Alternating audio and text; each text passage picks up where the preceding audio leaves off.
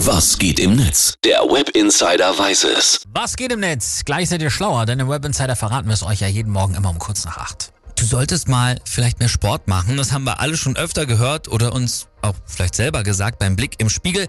Aber ist ja alles leichter gesagt als getan.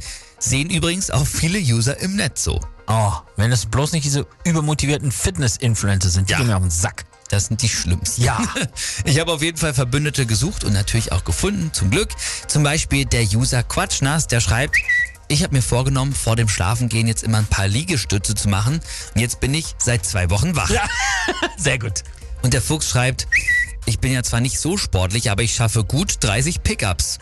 Sit-ups. Was? Was? Was? Sehr gut. Wenn Essen Sport wäre, dann äh, könnten wir beide auch bei Olympia mitkämpfen, ey. Ja, auf jeden Fall. Fini Fini schreibt, ich habe gerade eine Spritze bekommen und die Ärztin hat jetzt gesagt, dass ich heute keine Klimmzüge mehr machen soll. Na gut, ausnahmsweise. Kann nicht ein. Und Rita Casino schreibt, seit ich jeden Morgen Liegestütze mache, fühle ich mich wie neu geboren. Ich liege hilflos herum und weine viel.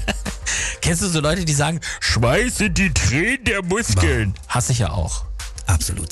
Hier Johann Bohre schreibt noch, letztens der Doktor zu mir, gegen ihr Übergewicht hilft schon leichte Gymnastik. Und ich, oh nee, Sie meinen Liegestütze und so.